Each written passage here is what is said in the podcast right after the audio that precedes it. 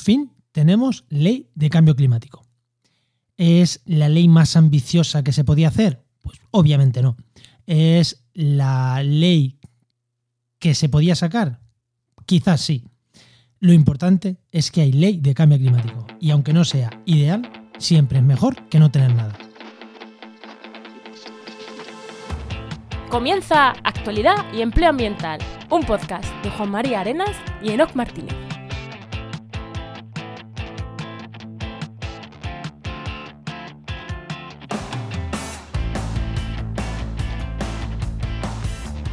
Buenas, soy Juan María Arenas. Y yo, Enoc Martínez. Y este podcast cuenta con el patrocinio de GeoInnova, la Asociación de Profesionales del Territorio y del Medio Ambiente. Hoy, en el programa 111 del martes 1 de junio, hablamos sobre la reciente ley de cambio climático. Joder, temazo, ¿no? ¿Qué? Pero, pero antes de entrar, antes de entrar en tema, ¿qué, ¿qué tal tu semana? Uy, pues mi semana ha estado muy bien aquí, que me he venido a Úbeda contigo y hemos estado currando un montón en Podcastidae y bueno, un montón de cosas y un montón de estrategia. Uf, ha sido una semana guapa. Intensa, intensa. Y Enoch, no se te olvide que le hemos salvado la vida a un pajarito, ¿eh? A un, a un gorrioncillo, efectivamente. Sí, sí, se, se, cayó un gorrión en mi patio y, y, yo decidí lo que tiene que hacer cualquier persona y que sabe la vida a un gorrión, que es dejarlo ahí, tranquilamente, que los padres bajan y le dan de comer. Lleva una semana los padres dándole de comer al gorrión. Y está ya volantón, volantón, vamos, en, en dos días sale por arriba del patio. Pero bueno, le hemos estado cada dos, o, cada dos o tres horas lo mirábamos el gorrión. Bueno, eh, damos paso al invitado de Enoch. Venga, preséntanos, ¿quién tenemos hoy? Pues hoy tenemos a Héctor Tejero, que según Wikipedia, que tiene Wikipedia, o sea, de los poquitos que hemos entrevistado Enoch que tiene Wikipedia, es bioinformático, activista contra el cambio eh, contra el cambio climático y político. Y según la descripción de Twitter, que suele ser mejor, aparte de que, bueno, de que le parece que le gusta el jazz y alguna cosita más, a mí me, me, encanta la descripción de psicópata climático y luego ya la formal. Diputado por Más Madrid, en la Comunidad de Madrid, y coordinador político de Más País. Y que le mola esto de lo de currar cuatro días. Buenas, ¿qué tal? Muy buenas, Héctor, ¿qué tal? ¿Qué tal, Héctor? Bien. Lo de psicópata climático me lo llamó un señor en Twitter una vez, me hizo gracia, me lo llamó por DM, creo, me insultó y me dijo, es un psicópata climático, y me lo puse. Esto como, lo vi clarísimo. Tienes, toda la razón. Así que nada, ahí se quedó. Bueno, sí, la, la, descripción más o menos bien, ¿no? Sí, sí, sí. Ah, la Como un poco de, es una mezcla de todo, pero sí, todo es verdad, en realidad. O sea. bueno, pues vamos con, vamos con la sección de empleo, ¿no? Vamos allá.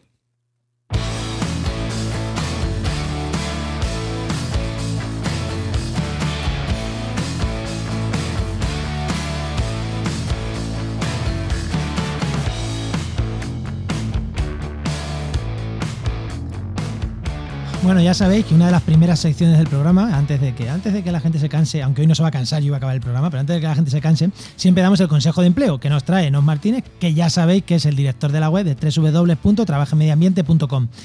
Enoch, ¿qué consejo de empleo damos esta semana? Pues mira, hoy vamos a dar un consejo de empleo que es que si vas a mandar un currículum eh, en una oferta de empleo que en la que tu formación o tus habilidades no encajan exactamente en el puesto al que te estás presentando, haz mucho hincapié en por qué eres válido para ese puesto. Porque si no, de primeras te van a quitar y no vales. Entonces sí, el, obviamente el que está buscando un, un, alguien para trabajar no se va a molestar en investigarte, en saber por qué tú eres bueno en eso que te estás presentando. Entonces, díselo lo primero, lo primero.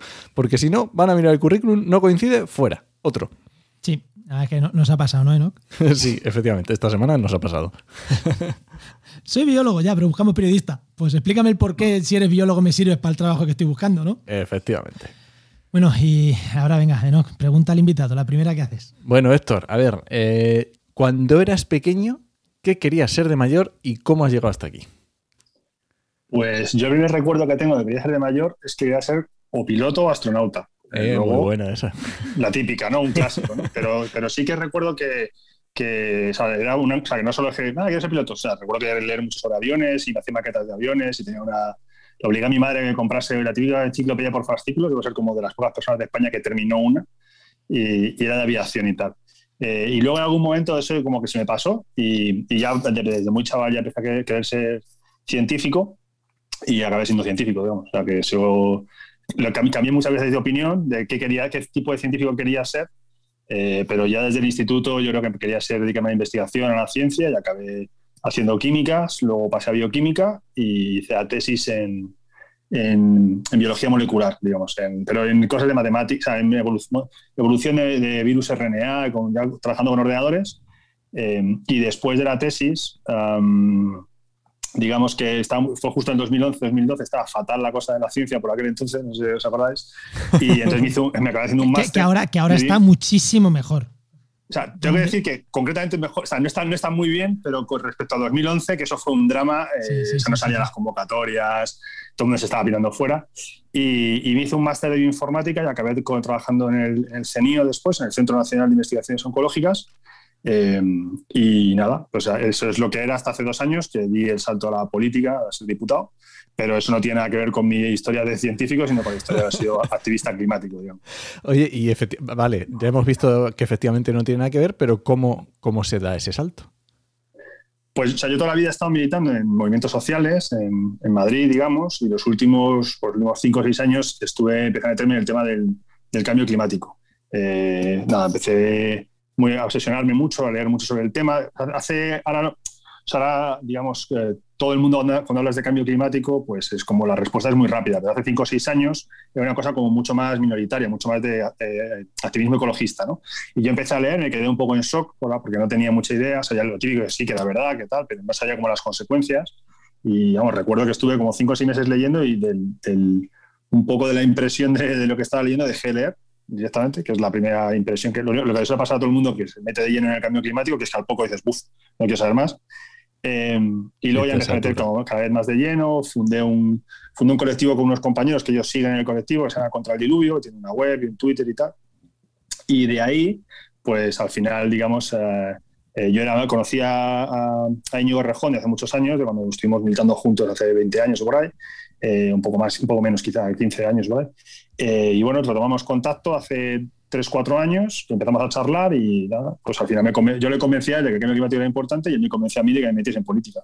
bueno, pues los, dos nos hemos, los dos nos hemos jodido un poco la vida, la verdad. Así que, eh, Justamente estaba, estaba pensando en quién, quién se la jodió más al otro.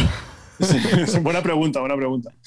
Pues aquí estoy diputado de la Asamblea de Madrid, digamos, de donde llevo cosas eh, en la legislatura anterior, antes de estas elecciones innecesarias, lleva cosas de economía, sobre todo por la parte de, energía y de, y de I más de innovación, digamos. Y, en el Congreso, pues hago un poco de todo. Soy un poco el coordinador político de, más países en el Congreso y hago, pues nada, de, un poco de chico para todo allí de, de 32 horas, pero discursos. Bien, lo paso bien. Entretenido. Sí. Cuide, el que curra, pero que la cara no se ve tanto, ¿no? Pero son, son los que Sí, total. No, pero yo estoy cómodo así. No, está bien, se me ha gustado. No me gusta mucho siempre figurar y se curra bien de asesor y tal, y preparando discursos y trabajando, está bien, me, lo paso bien. Ahí, ahí, ahí. Bueno, ¿no? ¿Alguna...? Mm? No, yo creo que vamos ya de ni lleno, que tengo muchas ganas. Sí, sí, sí. es, que, claro, es que, es que eh, ya se habla un poco ¿no? del salto de un, de un mundo al otro. Y, y, una cosa que te decía yo de la política, eh, te traes muchas, eh, cuando estás trabajando, porque estamos muy acostumbrados en los partidos más clásicos a los políticos más de carrera, que llevan militando desde hace, mm, desde los 18 años, metidos en juventudes, tal cual. Claro, cuando tú llegas, tú o, mucha gente llega de nuevas a la política, eh, es, un shock, eh, porque yo también he estado militando en política, pero claro, no llega a ser diputado, soy concejal en mi pueblo, que la cosa cambia bastante. Hay mucho cambio en la manera, porque al final es un trabajo también. hay mucho, mucho cambio. Sí, sí, sí, total, muchísimo, muchísimo. O sea, yo, digamos que la parte, por ejemplo, de manejarte dentro de la institución, ¿no? Eso se aprende, es un, es un trabajo, que hay que saber ¿no? cómo se hace una, yo sé, cómo es, qué es una PNL, qué es, ¿no? cómo funciona la Asamblea de Madrid o cómo funciona el Congreso, las reglas, el reglamento y todo eso. Eh, bueno, tienes que, tienes que aprenderlo. O sea, que es, eh, no se tarda mucho, digamos, pero luego tiene sus truquillos, ¿no? Y también la parte, sobre todo, digamos, es una parte, la parte puramente formal del reglamento, de, cómo funciona por dentro, que yo creo que es una cosa que en realidad cualquier persona que no está en política, eh, incluso a no ser que haya estudiado, eh, pues no solemos tener, no somos ser muy conscientes de cómo funciona el Congreso de Diputados por dentro o cómo funciona la Asamblea. Por ejemplo, una de las cosas que más te chocan es que eh, lo menos importante quizá de, la institución son los plenos, ¿no? o sea, el, momento en el que está todo el mundo junto. En realidad son más importantes, más trabajo en mi opinión, las comisiones, donde se saca muchísimo trabajo adelante, hay mucho más, eh, es un trabajo menos vistoso, pero donde hay mucho más, eh, digamos, menos espectáculo, por así decirlo. y luego, el otro lado, también todo el, todo el tema, digamos, la parte de la política como no como institución, sino como lo que es pues, meter temas en agenda, qué temas tratar, qué temas elegir. Eh, eso, es más, eso es más parecido, digamos, a si has hecho activismo fuera de, fuera de la institución, fuera de los partidos, es relativamente parecido, pero tiene también sus, sus trucos y sus reglas, digamos. Y eso, bueno, al final más o menos se va aprendiendo. Pues nada, eh, es que me, interesa, ¿no? Ese, punto de la política a mí me encanta y, me interesa preguntarte. Pues nada, vamos... Lo que te das cuenta es que tiene una parte, las dos, tanto la parte, digamos, de decir ganar elecciones, pero bueno, de hacer campañas y, meterte más en la agenda, todo lo que se hace fuera de la institución, tanto institución son un poco oficios en realidad, ¿no? O sea, que tienen sus reglas, tienen sus trucos, tienen como... Y eso te das cuenta que, hay una tensión ahí fuerte entre la profesionalización, ¿no? Entre que es bueno que entre gente nueva, digamos, con sabia nueva de fuera de la sociedad y que no se quede una cosa de políticos profesionales, pero también necesaria, sin una profesionalización, una cierta adaptación, digamos. O sea, que no, una cosa que se, aprende como todo en la vida, pero que, se aprende, o sea, que tienes que aprenderla, digamos, ¿no? Sí, que eso de cambiar eh, todos los diputados de golpe, eso no tendría ni pies ni cabeza. Nada, nada, no, claro, claro. Vale. bueno, pues ahí digamos que es un poco de mecanismos para hacerlo, para que gente que esté y gente que entre nueva y que aprenda y tal, y que sea una cierta renovación, ¿no? Pero es cierto que, claro, con la gente que lleva tiempo en política, pues sabe también más cosas, sabe más trucos, sabe más, ¿no? más cómo, se, cómo funcionan los partidos, etcétera. Todo eso es importante. Pues nada, vamos ahora, ahora sí que a no lo tenemos ya con ganas de entrar.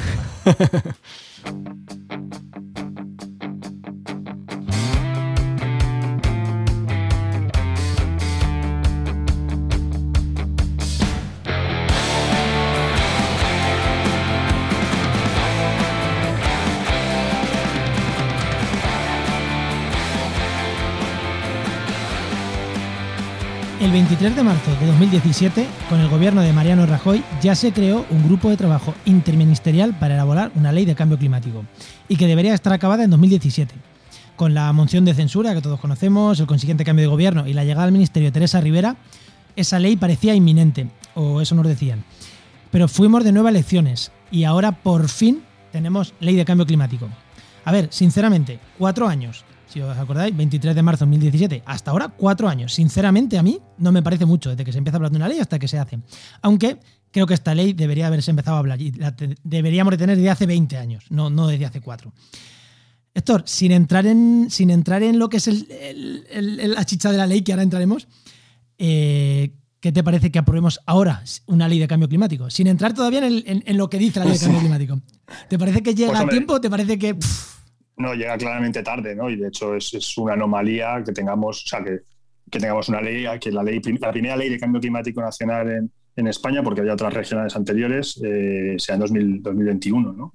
Eh, claramente, digamos, es una buena noticia que esté, que haya ley, eh, pero tenía que llegado mucho, mucho antes. Incluso 2017 ya era muy tarde, ¿no? O sea que, vamos, las, las consecuencias y las causas del cambio climático se saben de hace las, grandes causas y las grandes consecuencias digamos se saben de hace muchísimo tiempo y de hace 20 30 años es una cosa ya sabida y, reconocida ¿no? sí. Bueno pues antes de, ya entrar en la ley Enoch dime las cuatro puntos básicos de la ley ya para entrar después a destriparla Vale, voy a hacer un resumencillo un poco así muy rápido de los objetivos mm, así que más grandes, ¿no?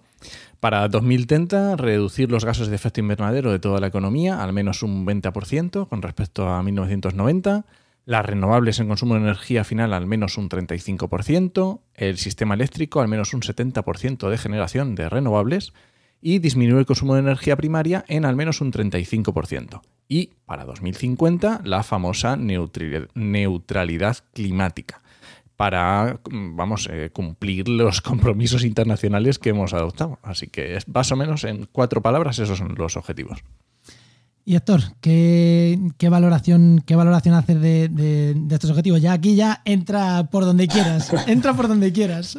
Bueno, nosotros desde, Más País y Verde Seco, que es el grupo parlamentario que tenemos eh, en el Congreso, eh, hemos considerado que es una ley insuficiente, digamos, es necesaria, pero en términos de, emisiones, de, objetivos de emisiones, de lo que llamamos ambición climática, ¿no?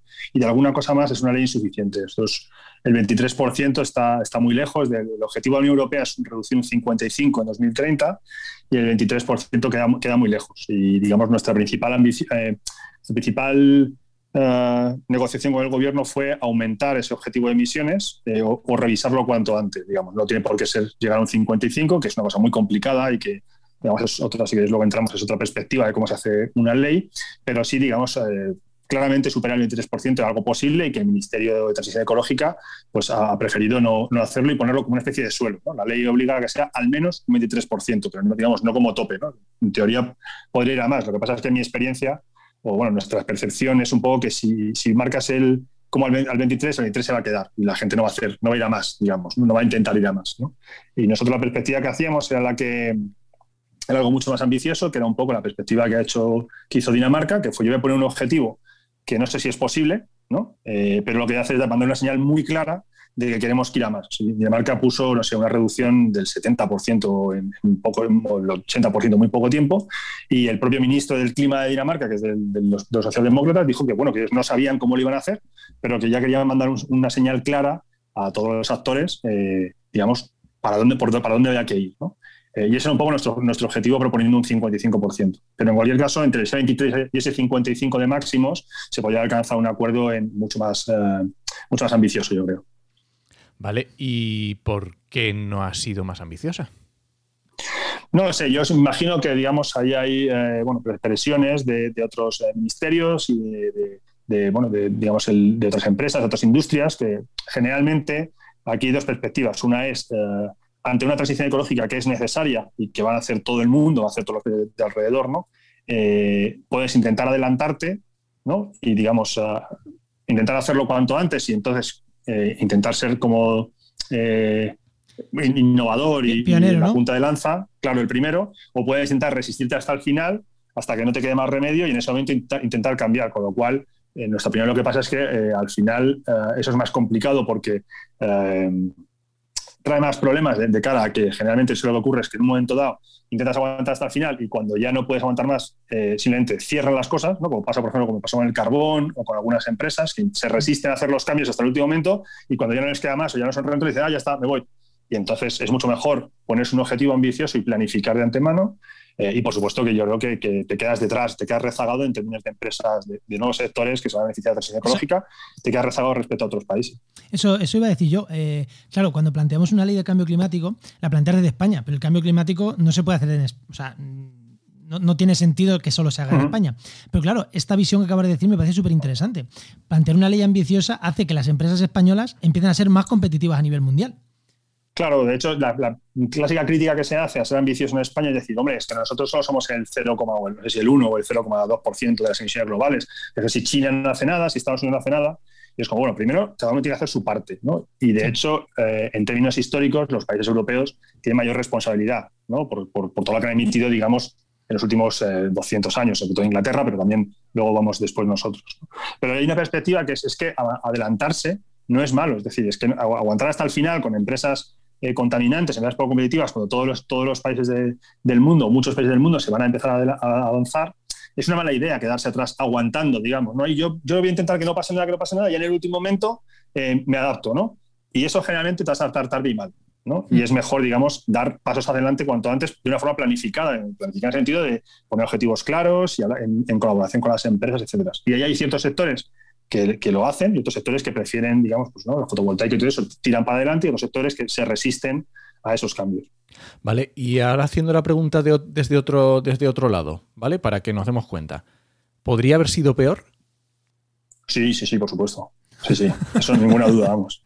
vale, es que digo, a lo mejor nos podíamos haber quedado con la de Rajoy y tampoco era tan mala. O, No, no, no, no, no, no. O sea, la ley, digamos, frente a la propuesta del PP que había antes y, fue, por supuesto, frente a las propuestas en las enmiendas que hizo PP, Vox e incluso Ciudadanos, eh, podría ser peor, sí, sí, sí. O sea, nosotros eh, no tenemos ninguna duda del esfuerzo, digamos, técnico que ha hecho el Ministerio y nos consta que ha hecho un trabajo muy duro eh, porque ha montado una ley y, bueno, toda la pandemia y todo, pero también es cierto que, hay cosas que, bueno, que se han quedado en el camino, no solo la ambición, o sea, es cierto que la ley se ha fijado mucho en la ambición, pero hay hay instrumentos clave que se tenían que haber desarrollado en esta ley o haber marcado señales claras en esta ley, como son los presupuestos de carbono, como era la fiscalidad verde, como era el comité de expertos, eh, y que no, que no se, han, no se han ido adelante. ¿no? Y yo creo que ahí, en ese sentido, al gobierno, en mi opinión, le ha faltado eh, un poco de ambición. Joder, pues eh, me, resulta curioso que dice que le falta ambición cuando del gobierno muchas veces la, imagen que están lanzando esta ley es una ley ambiciosa, una ley ambiciosa, que es como, mm, claro. depende de quién lo mire, es ambicioso o se queda corto, ¿no? Sí, sí, sí. No, pero me gusta mucho la idea esta que has dado eh, eh, de cuando tú quieres llegar a un objetivo, dispara alto, que a lo mejor luego en el camino te encuentras piedras y a lo mejor no eres capaz de llegar tan allá. Pues oye, inténtalo, pero me gusta mucho esa, esa forma de verlo.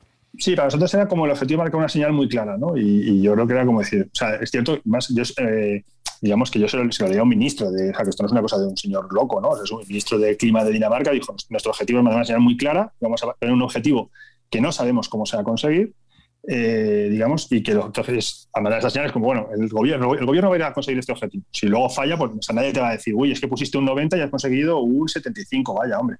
Nadie te va, nadie te va a criticar eso, ¿no? Eh, entonces, sí, obvia otra opción, otra opinión, que no, no se puede crear, generar en una ley inseguridad jurídica. Eh, son, yo creo que el cambio climático, con la situación grave que tenemos, no estamos tampoco para, para esas cosas. Yo creo que marcar objetivos, objetivos serios, eh, eran objetivos más ambiciosos, era, era una, una, oportunidad muy buena, se ha desperdiciado y también creo que, como decía, y no solo, no solo era una cuestión de los objetivos, que era como una de las partes clave de la ley, porque era el artículo 3 además, ¿no? Pero hay como instrumentos que se tenían que haber desarrollado eh, más y que no, que no se ha metido. ¿no? Yo creo que, bueno, pues es, una, es, en cierto punto es una oportunidad perdida, pero bueno, se, puede, se pueden ir, se puede seguir trabajando en, en ello. Vale, eh, con esto de la inseguridad jurídica me has recordado el hachazo a las renovables, pero bueno, Juan. sí. Sí, también te quería, quería también, eh, cuando haces una ley de estas, muchas veces se dice, bueno, tenemos la ley y ahora vamos a meter todas las mejoras y todos los cambios que, que, sean necesarios, ¿no? Y yo parto, vale, pues si ya se sabe que se van a meter cambios desde ya, que ya se sabe que hay que mejorar, em, ¿es una ley hecha para que en poco tiempo se vayan produciendo, se, le se vaya modificando mucho? Porque ya sabemos que hay leyes que cambian mucho y otras que se hicieron en el 1993 y ahí siguen sin tocar. ¿Esta ley es una ley para ir cambiándola mucho y ir poniéndose pequeñas medallas todo el mundo? ¿O es una ley cerrada que dices, uff, es que meter aquí la mano en esta ley va a ser complicado. O sea, tenemos una ley para 10 o 20 años. ¿O es una ley de la que va a poder mm, ser dinámica y cambiar mucho? No, yo creo que, mm, creo que no, es el objetivo. ¿no? Yo creo que las leyes deben dar marcos eh, que sean un poco continuados. Nosotros, había, cosas en concreto, por ejemplo, sí que propusimos que, fuese, que fuese, hubiese mecanismos de Em, de revisión de los objetivos de emisiones cada quinquenales o bianuales, lo que fuese necesario. Eh, y esa, esa, parte sí que, por ejemplo, se puede, se, puede ir, se puede ir revisando. Pero yo creo que el objetivo no está hecha, digamos, una de las excusas que decía el gobierno para no, para no ser más ambiciosos es, evitar que luego llegase otro gobierno, en este caso el PP, la derecha, y que lo cambiase. ¿no? Eh, bueno, yo creo que esto, ahí, en mi opinión, eh, no, era no era un buen motivo, porque en general lo que se ve muchas veces es que eh, y en caso del cambio climático, que es una tendencia global, que, o sea, que, decir, no hay duda de que vamos hacia dónde vamos, no hay ninguna duda. O sea, mm, se puede resistir Vox o se puede resistir quien quiera, pero que haya transición ecológica y que vamos cada vez a mayor velocidad, no hay dudas. Y yo creo que que pasan otras leyes, ¿no? como por ejemplo el matrimonio igualitario, la ley del aborto, que simplemente, bueno, pues tú las pones y luego llega a la derecha y dice que la va a cambiar y luego no las cambia, porque socialmente se ha avanzado. Y en este caso yo creo que hubiese sido parecido, se podría haber tomado la misma decisión, pero bueno, el, el gobierno tenía otra visión y yo creo, que es eh, la, respetable, por supuesto, pero. Yo, aquí, yo aquí digo, si, la va a tocar igualmente, como dices, si la va a rebajar, que rebajen del 50 al 40 mejor que del 30 al 20. Yo ahí. Claro, claro, claro. Eh, y si la quieren tocar, la van a tocar igual. Exacto. Vale, y, ya le habíamos dicho antes, para cumplir con temas europeos, y me lo recuerdas tú ahora hablando esto de que si llega un nuevo gobierno que lo quiere cambiar, pero claro, aquí nos estamos ateniendo a unos mínimos que está poniendo Europa. Eh, ¿Se han pronunciado ya Europa en eh, acerca de esta ley? ¿Han dicho algo? ¿No? Eh, se, han visto ya señales de que... De... Sí, no, no. Para Europa la ley, está, la ley está dentro de lo que nos exige Europa. O sea, eso no hay duda. No hay, digamos, Europa eh, exige más en global de Europa y España podría dar más.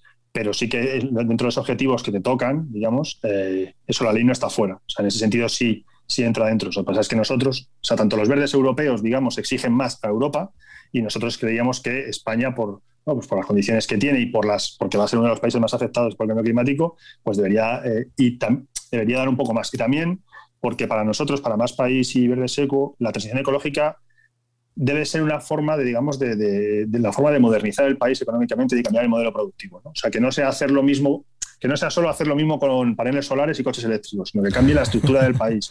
¿no? O sea, que es clave que no, no, tener una dependencia tan grande del turismo, no tener una dependencia tan grande del sector servicios, ¿no? Eh, lo que llamamos reindustrialización verde. Ahí eh, estás, ahí estás pisando, ahí estás pisando, donde duele, ¿eh? Claro, claro.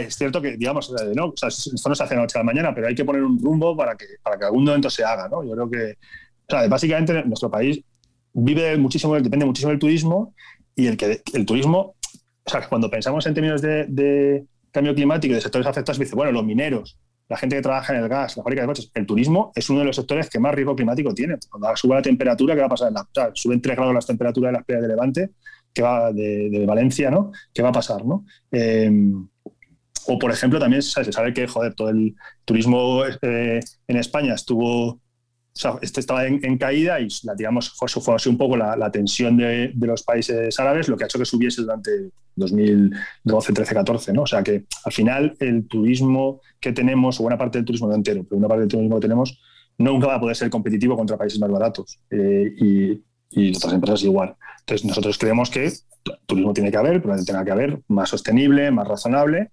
Eh, pero también el país no puede tener una dependencia del PIB tan alta del, del turismo. ¿no? Luego te viene una pandemia mundial eh, y, Por ejemplo, ¿no? Claro. Además, que no solo hablamos de cambio climático, ¿no? Cuando se va a cambiar el modelo productivo, eh, también, también afecta, afecta esto.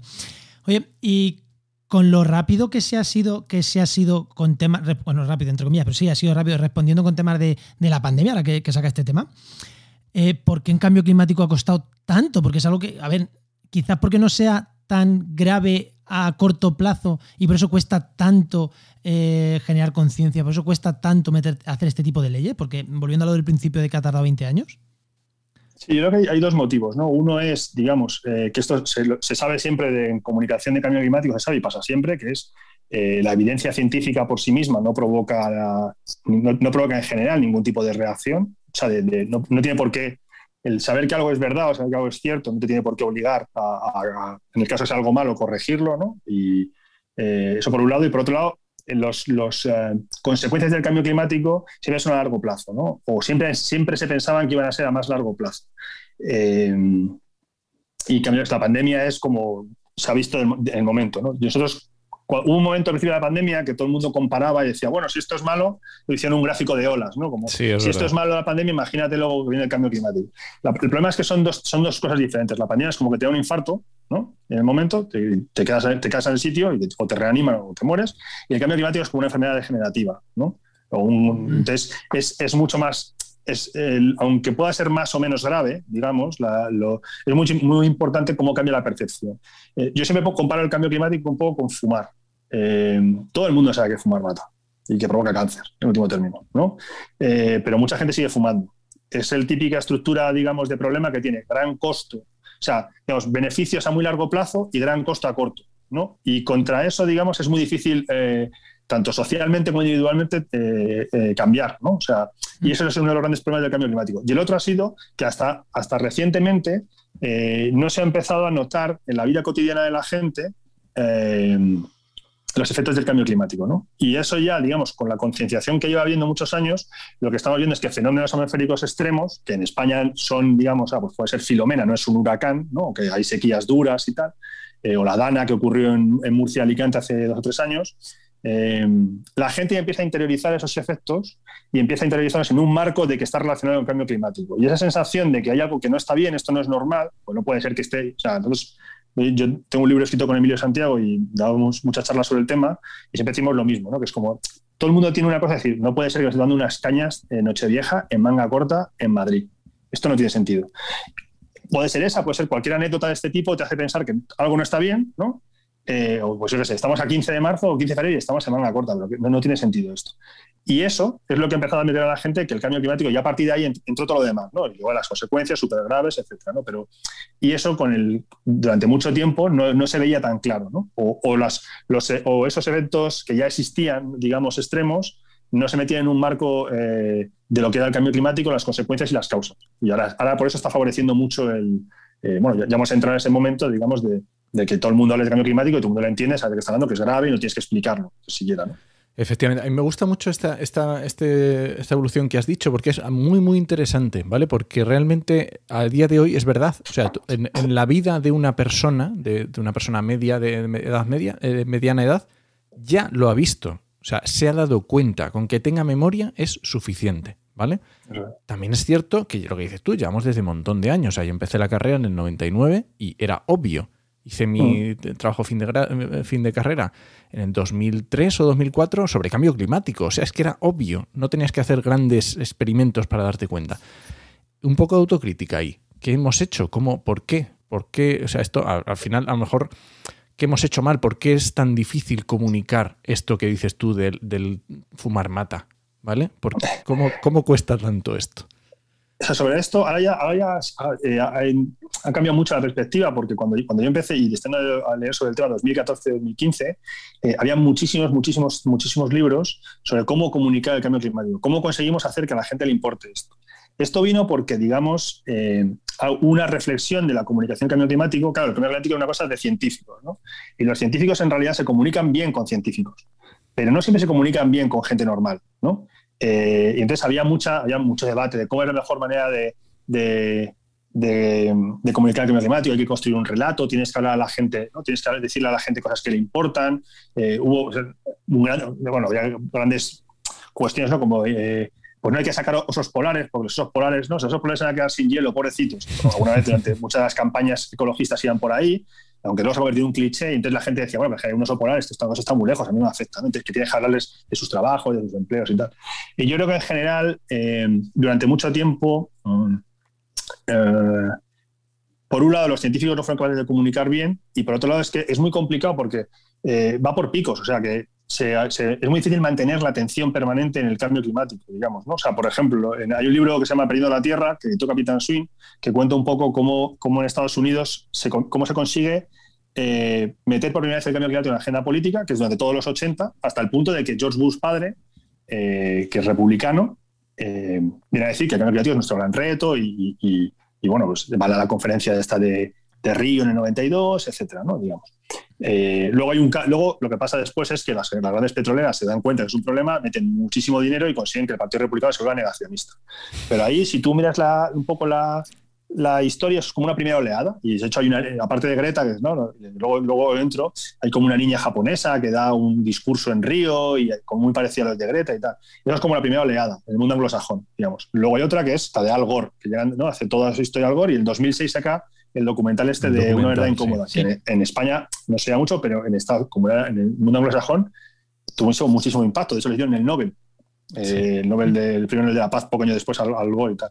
Y luego la tercera gran oleada es la de Greta, ¿no? esa es la que yo, para mí, en mi opinión, para todos los países de, digamos, occidentales y tal, es la gran oleada definitiva que ya lo mete completamente en agenda. Y ya eh, todo el mundo entiende lo que es el, el, cambio climático, aunque no lo entienda, sabe que es algo importante, que es grave y que es real, ¿no?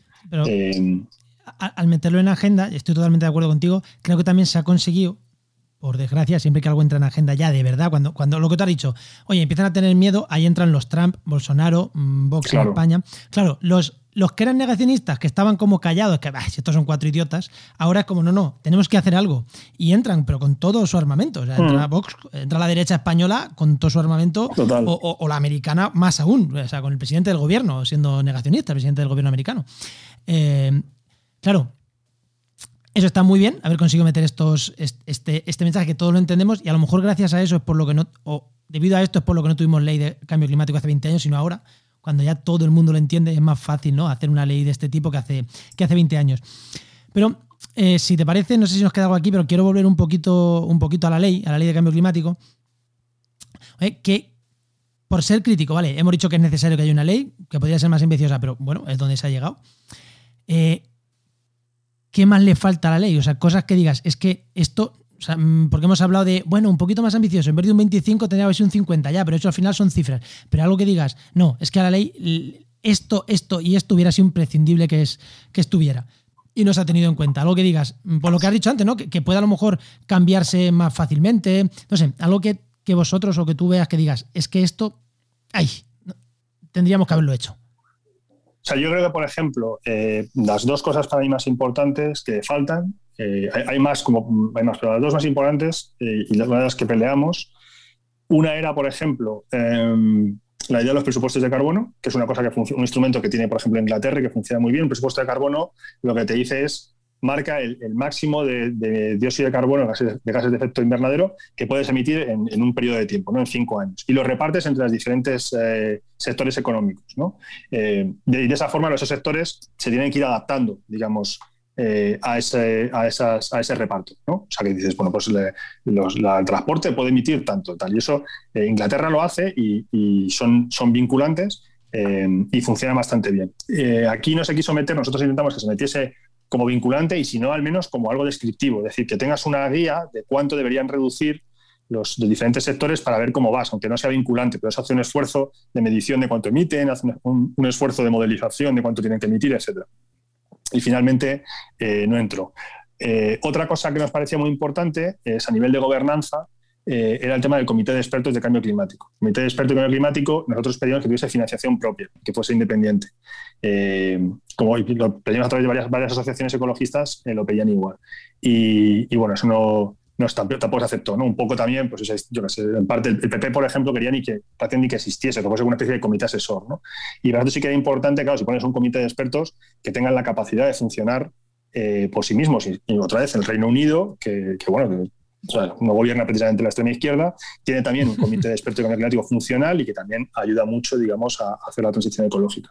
Para mí esas dos eran clave porque eran, digamos, relativamente fáciles de, aplicar y de conseguir.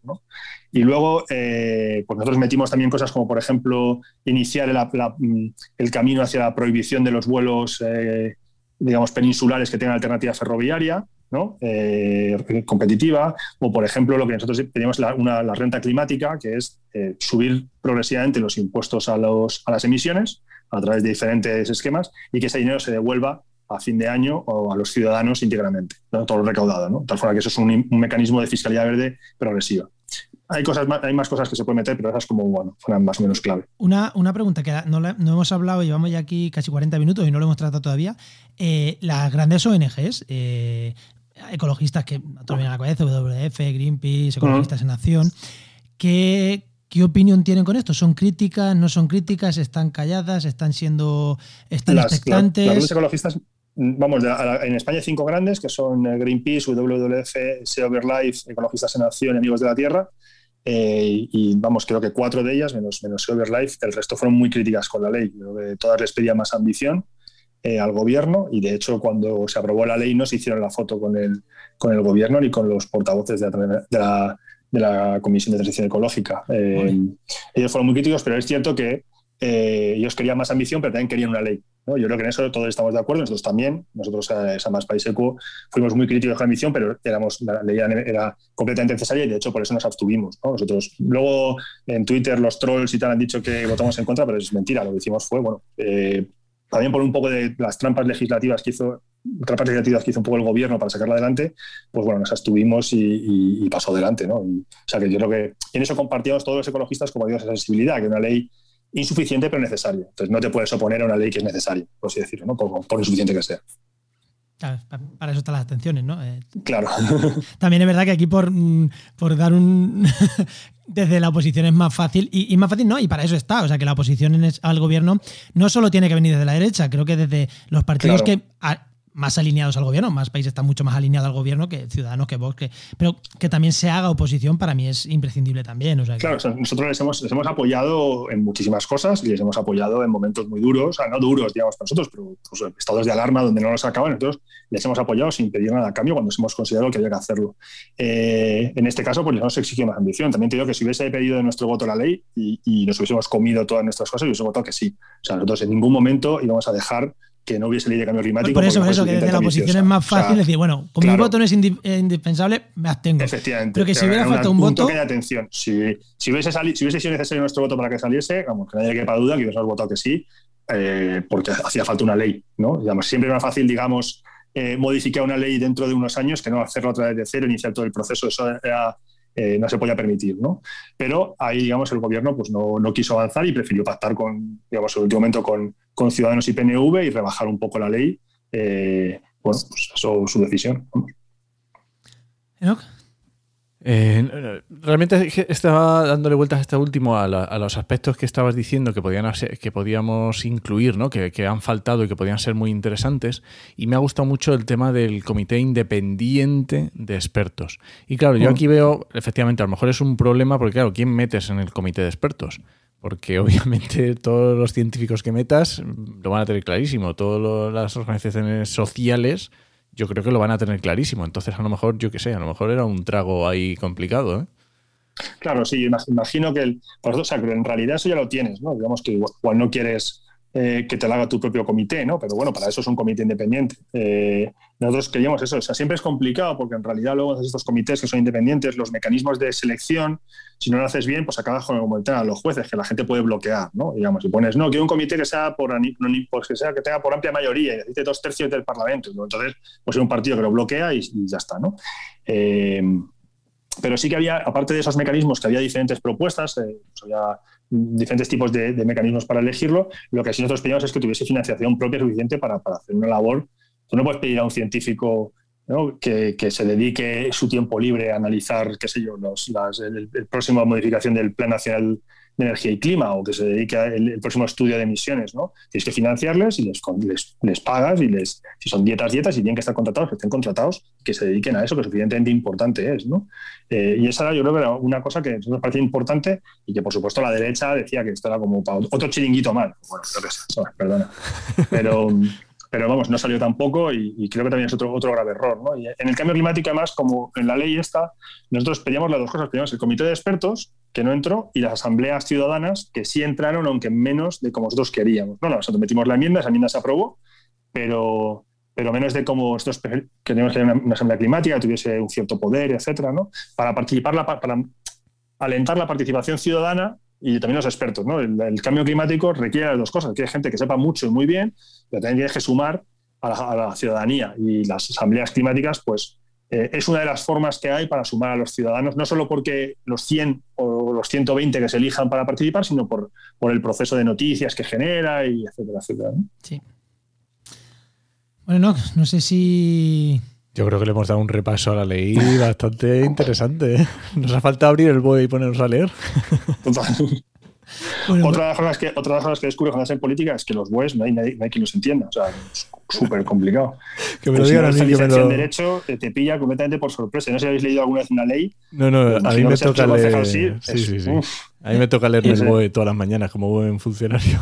No parte de su trabajo pues, el leerse el BOE. Entonces. Yo, yo que era científico, claro, la primera vez que me senté delante de una ley fue como, hostias, ¿sabes? O sea, que yo, no, vamos, que yo soy doctor en bioquímica, que no es una cosa de. No, no, soy especialmente tonto, pero era como, joder, macho, esto no. O sea, te quedas ahí todo el café, te quedas medio dormido. Pero bueno, luego te acostumbras y ya está, ¿no? Luego ya lo, pillas. Pero al final, es, al final es un lenguaje de programación como cualquier otro. Total, total. Sí, sí, sí. Está R, está Python y luego está el BOE. Y está el BOE. Sí, sí. Bueno, Héctor, pues eh, antes, de, antes ya de despedirnos, eh, ¿dónde te podemos encontrar? Momento spam, cualquier cosa que nos quieras mm, decir. Contar, decir. No, pues nada, yo estoy ahí en, Twitter, estoy, bueno, la última vez, cada vez estoy menos porque tengo mucho trabajo, pero antes me pasaba media vida ahí. Eh, y bueno, ahí me, cualquier que me pueda encontrar, me escribe un DM o correo, vamos, lo podéis, es fácil, lo podéis encontrar en, en Google mi, mi dirección y nada, yo ahora lo que estoy más centrado o lo que me lleva más trabajo es lo que comentábamos antes, ¿no? antes del programa, lo de, trabajar cuatro días, que es digamos, uno de los proyectos más interesantes yo creo que tenemos entre manos en Más País, que es el intentar negociar, bueno, intentar sacar adelante con el gobierno un, un proyecto piloto de trabajar cuatro días o 32 horas, que tiene muchísimas ventajas y entre ellas eh, salió ayer justo un informe en el Reino Unido que tiene una las ventajas ecológicas que tendría trabajar un día menos o, ocho horas menos a la semana. Eh, y eso es lo que le dedico, irónicamente, más tiempo de mi vida. Eh, y bueno, porque creo que es una de las cosas que son más interesantes a futuro. ¿no? Genial. La verdad, que, la verdad que sí, porque no solo es trabajar menos lo que tú has dicho, es, eso al final repercutirá, repercutirá en todo. Pues nada, pues muchísimo. Bueno, tengo que decir que en Twitter nosotros contactamos contigo a través de Twitter y ahí, y ahí o sea, es verdad que, que, responden, ¿no? Y nada, que muchísimas, muchísimas, muchísimas gracias por haberte pasado por aquí en esta horita que nos has regalado de tu tiempo. Muchas gracias a vosotros. Muchas gracias. Hasta luego. Hasta luego.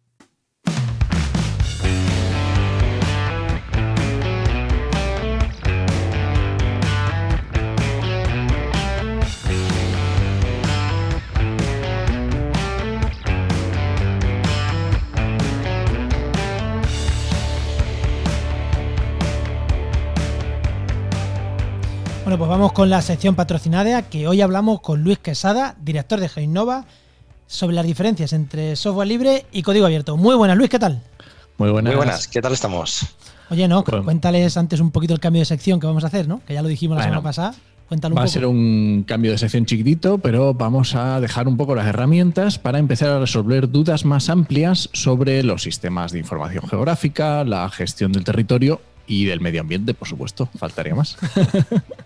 Así que hoy empezamos con la primera. Y Luis, a ver, eh, diferencia, software libre y código abierto, ¿qué es esto? Bueno, eh, antes que nada vamos a poner un poquito en lo que es el marco o las bases eh, de estas diferencias. En la práctica, todo software libre se puede calificar como código abierto, aunque no todo el software de código abierto tiene por qué ser libre. Ambos persiguen un objetivo común sobre la de ofrecer mayor libertad y transparencia al mundo del software, pero sus caminos son un poquito diferentes. El software libre, eh, free software, se define como aquel que además de disponer el código en abierto, respeta las libertades esenciales del usuario en todo su código original y sucesivas modificaciones. ¿Y cuáles son estas? Pues según la Free Software Foundation, creada en 1985, hay cuatro elementos básicos que definen lo que es el software libre entre ellos la libertad de ejecutar el programa como se desea, libertad de estudiar y cambiar el programa, libertad de distribuir copias o la de hacer modificaciones a terceros de forma gratuita o de pago, ¿vale? Por aquello también eso dice, ay, es gratuito y tal. Pues bueno, aquí también se, por esta parte viene. Posteriormente, también una escisión de la OSI, la Open Source Initiative, eh, en la cual pues está más centrada en lo que era su modelo de desarrollo en cuanto a licencias y derechos, que también elaboró otros 10 requisitos diferentes. Vale, esto es software libre.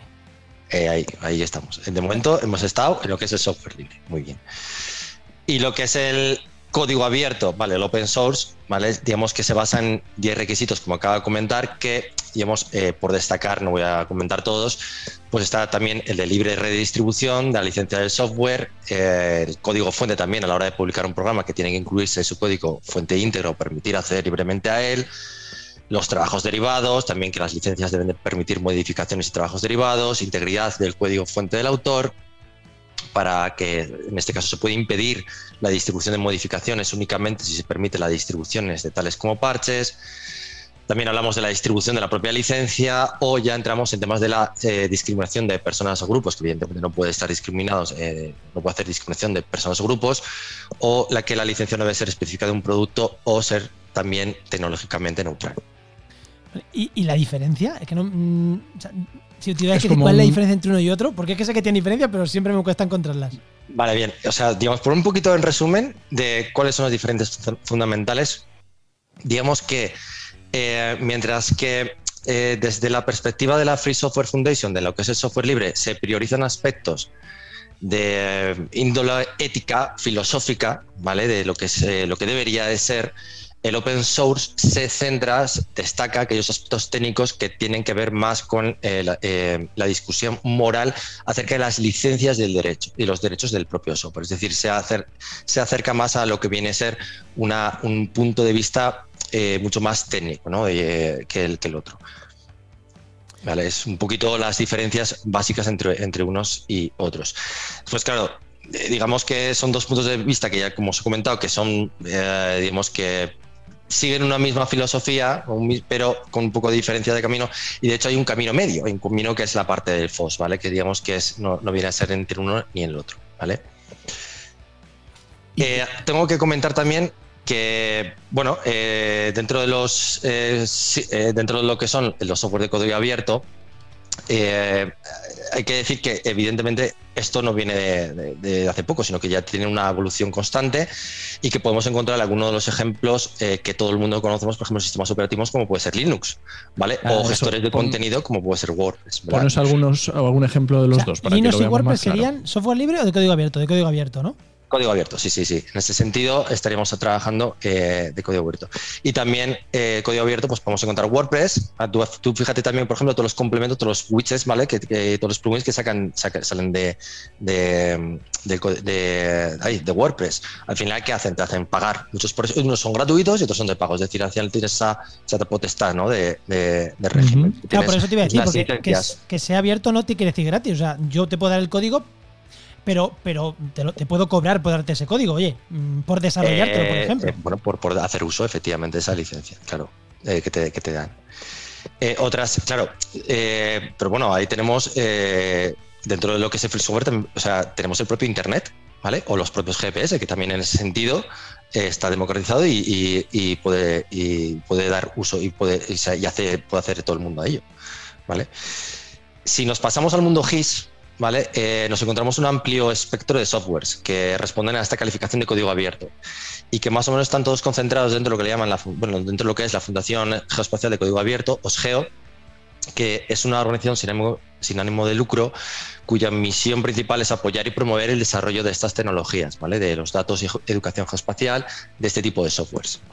Entre los más conocidos de código abierto, de los softwares de código abierto que, están, que se disponen a través de OSGEO, pues tenemos, por ejemplo, softwares de escritorios como pueden ser QGIS, GeoS y GeoGRASS, otros más asociados a bases de datos como puede ser PostGIS o bibliotecas de análisis geoespacial como eh, GEDAL, GeoTools, Geos, etc. Alguna de ellas ya hemos comentado en, las propias eh, herramientas que, hemos venido dando. ¿vale?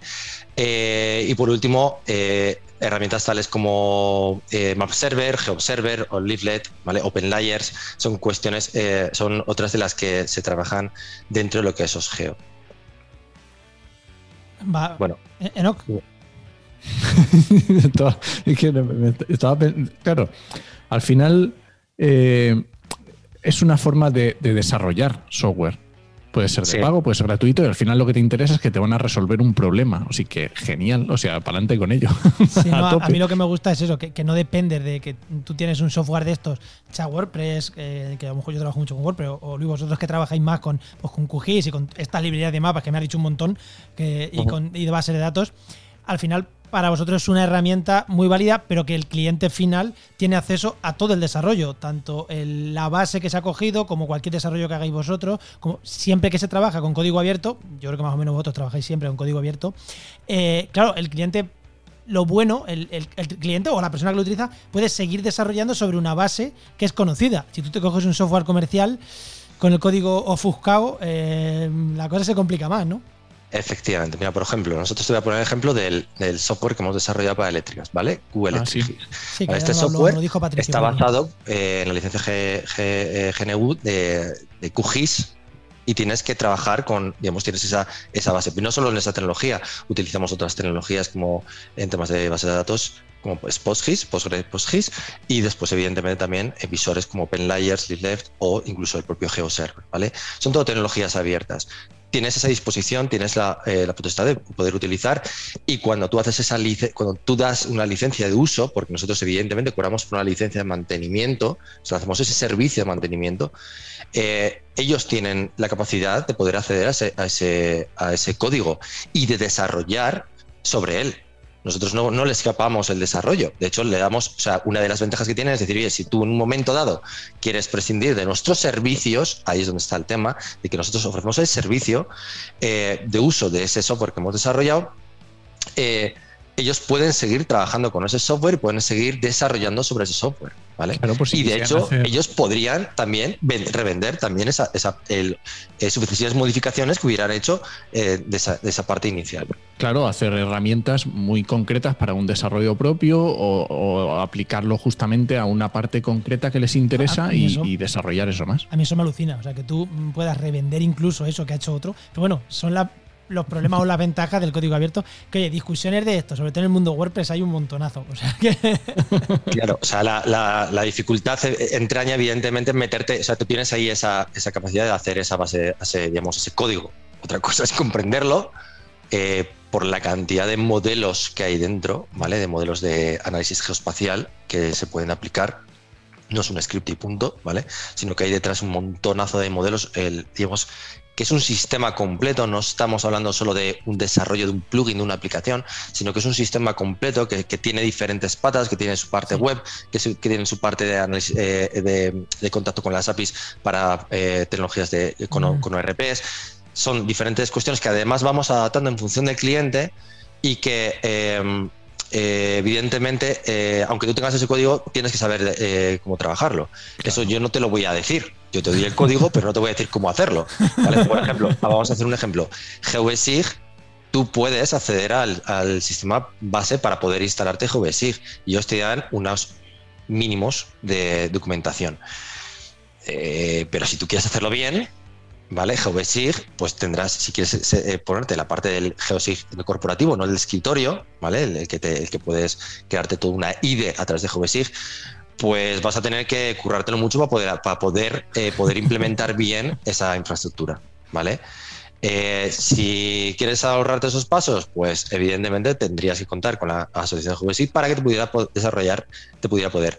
¿Está el código libre? Sí, ahí lo tienes. Otra cosa es que después puedas aplicarlo adecuadamente, que entonces ahí es donde entra el valor eh, técnico de las empresas, ¿vale? Que es, es, el valor fundamental, es el valor fundamental que se da cuando se está desarrollando, cuando se trabaja sobre software eh, de código abierto. Pues, genial, Luis, ya digo, tanto QGIS como WordPress son dos herramientas que aquí trabajamos mucho, tanto uno como otro, y las dos son de código abierto, y, y es eso, aportamos ese otro valor, ¿no? Que, que, no te da el código, que es saber trabajar con él, que es la diferencia.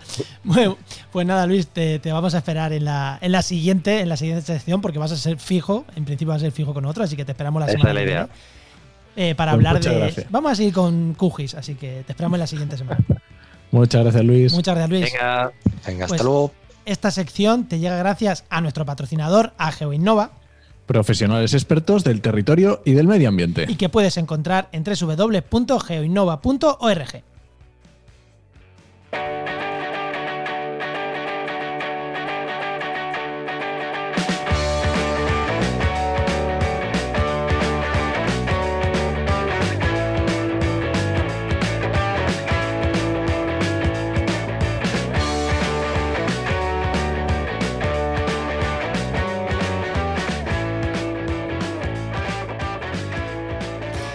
que sepas que, nos van a, nos van, se van a meter con nosotros por lo de salvar un pajarito, ¿eh?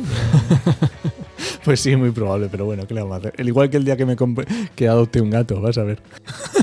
vale, vale. Bueno, vamos con las recomendaciones. Venga, ¿qué, me recomiendas esta semana? Pues yo te voy a recomendar un podcast. Este creo que. Ay, no me acuerdo ahora de qué país son. Es sudamericano. Lo que pasa es que no me acuerdo si es Chile. Ahora, ahora me ha pillado. No me acuerdo. si, es, pequeño, ¿eh? Pues del otro lado del charco. Son todos igual. Qué maldad. no, un podcast que. Eh, o sea, lo digo de coña completamente. Obviamente, sí. Es un podcast que se llama La voz de los hongos y no conozco ningún podcast más dedicado al mundo, al mundo fúngico, como dicen ellos. Así que, oye, esta es mi recomendación. ¿Qué me recomiendas tú? Pues yo voy a recomendar un podcast. A ver, sé que no quieres que lo recomiende y por eso no está ni en las notas del programa, pero te aguantas, ¿vale? Un podcast que se llama La Newsletter de Trabaja en Medio Ambiente. Y es un podcast que acaba de arrancar Enoch, en el que te, va a contar, pues eso, él cada 15 días manda una newsletter de trabajaenmedioambiente.com a los suscritos, que bueno, estamos haciendo cambios en la web y pronto será más visible suscribirse, porque ahora cuesta incluso encontrar cómo suscribirte. Pero va a mandar, aparte de la newsletter que ya está mandando, un pequeño audio de unos 5 minutitos, 3, 5 minutitos, contando un poco la newsletter, alguna cosita más. Y a mí me gusta, o sea, lo que ha hecho, el primero me, me lo dedica en parte un poco a mí. Por eso lo recomiendas. ahora, ahora, ahora, ahora. No, una cosa que ahí me pasó. Y la verdad que está muy, muy interesante, ¿no? Y yo, sabes, no, que es una cosa que yo te había dicho hace mucho tiempo de hacer, de hacer algo específico de TMA, hablando algo de empleabilidad. Bueno, y, creo que es un formato que, puede, que puede gustar y se llama la newsletter de Trabajo en Medio Ambiente. Bueno, a ver si gusta. Pues nada, ala, ya lo he recomendado. me encanta, vámonos. Este podcast pertenece a la red de podcast Podcastidae, la red de podcast de ciencia, medio ambiente y naturaleza. Y muchísimas gracias por compartir este programa, muchísimas gracias por los comentarios que nos dejáis, la verdad que es una maravilla. En el 100 nos hicisteis un montón de comentarios, se agradecen un montón. Muchas gracias. Y, nada, que sigáis así, comentando, eh, compartiendo, porque nos llena cada vez que vemos nuestro programa por ahí compartido, como, ¡ay, qué guay! ¡Qué bonito! Bueno, no, ¿nos vamos? Vámonos. Pues nada, te esperamos en el siguiente programa de actualidad y empleo ambiental. Nos escuchamos. Adiós.